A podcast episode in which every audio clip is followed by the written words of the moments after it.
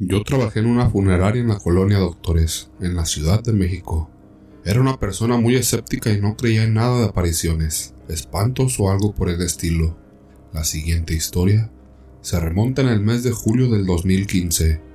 Recibimos un servicio funerario de un joven masculino el cual se había quitado la vida en su domicilio. El cuerpo ya se encontraba en el CEMEFO. Cabe mencionar que cuando una persona muere de causas desconocidas, por ley se tiene que realizar la necropsia, lo que conocemos como autopsia. Todo iba marchando bien, como cualquier otro servicio funerario.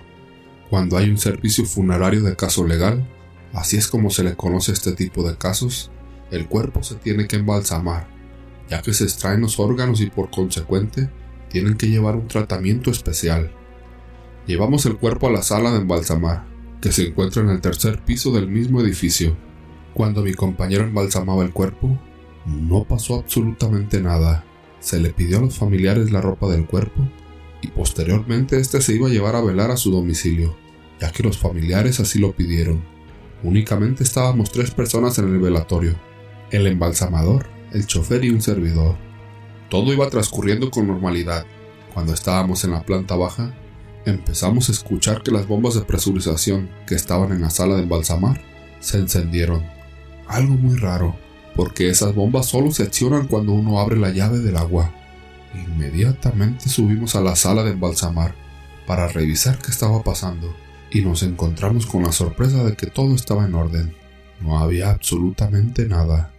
Íbamos bajando por el montacargas cuando todavía no llegábamos a la planta baja y nuevamente se escuchó como un vaso se rompió. Así que volvimos a regresar a la sala de embalsamar y nuevamente cuál fue nuestra sorpresa. No había absolutamente nada. Posteriormente, volvemos a bajar hacia la bodega porque teníamos que ir por el ataúd, en el cual el cuerpo se iba a depositar, y de repente se vuelven a escuchar cómo tiran los instrumentos se vuelven a prender las bombas. Sin embargo, también es muy raro, ya que las bombas hacen demasiado ruido y es imposible confundirlas con otro ruido. Cuando estábamos subiendo el ataúd, a mitad de camino vemos cómo se prenden y se apagan las luces de la sala de embalsamar. Ya estábamos espantados y extrañados, porque nunca nos había sucedido algo similar. Mi compañero embalsamador estaba como si nada. Él ya había pasado por varias situaciones similares.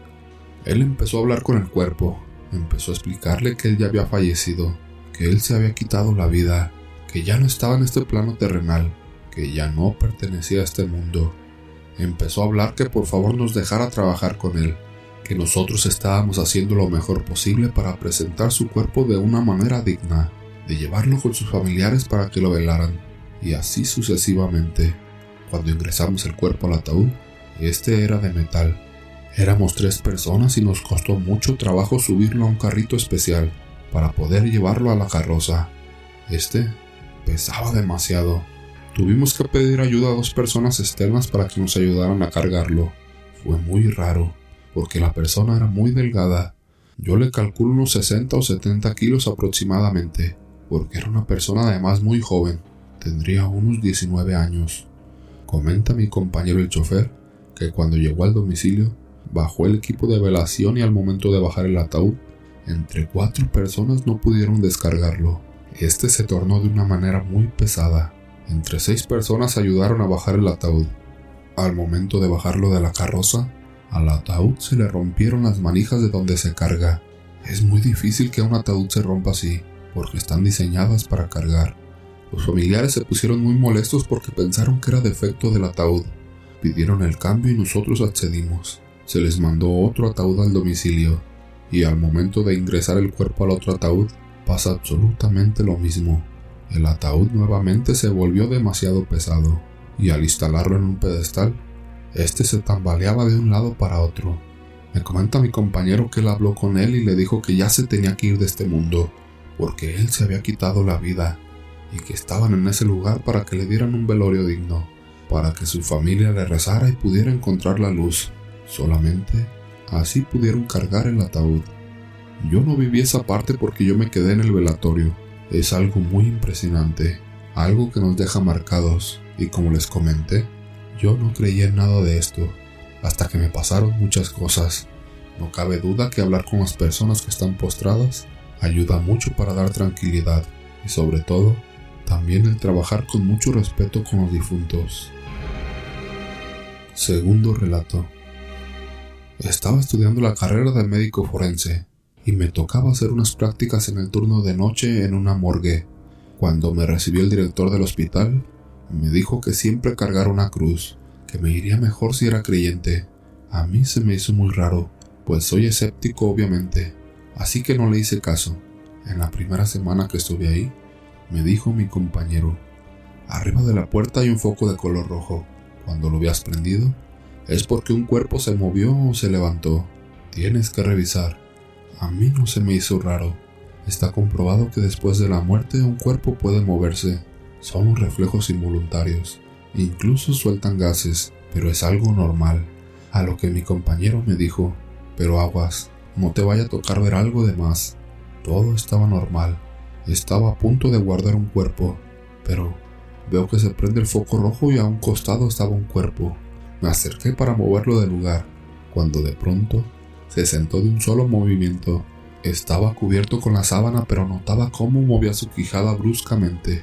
Me alejé espantado ya que estaba tardando demasiado ese impulso, así que lo quería acostar de nuevo, pero habló.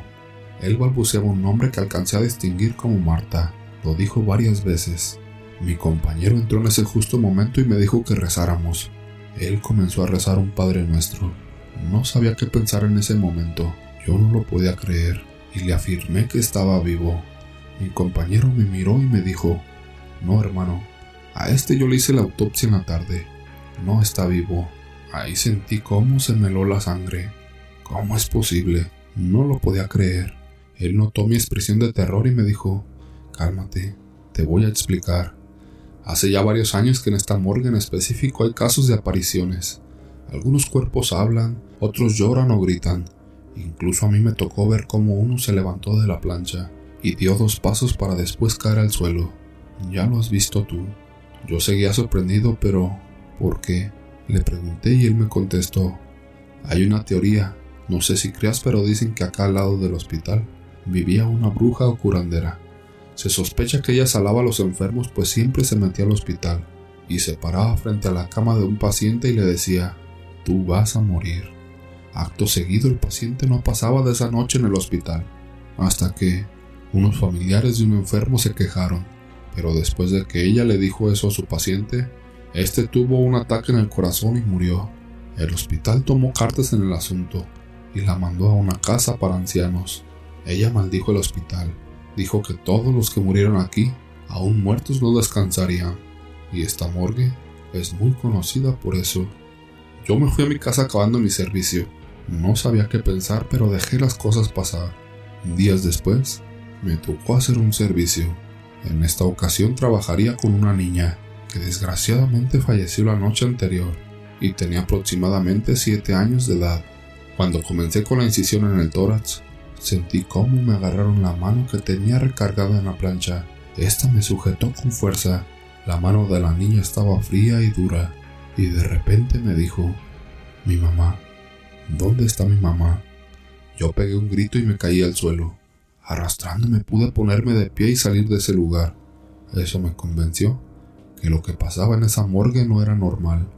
Desde ese día, nunca más quise volver a ese lugar.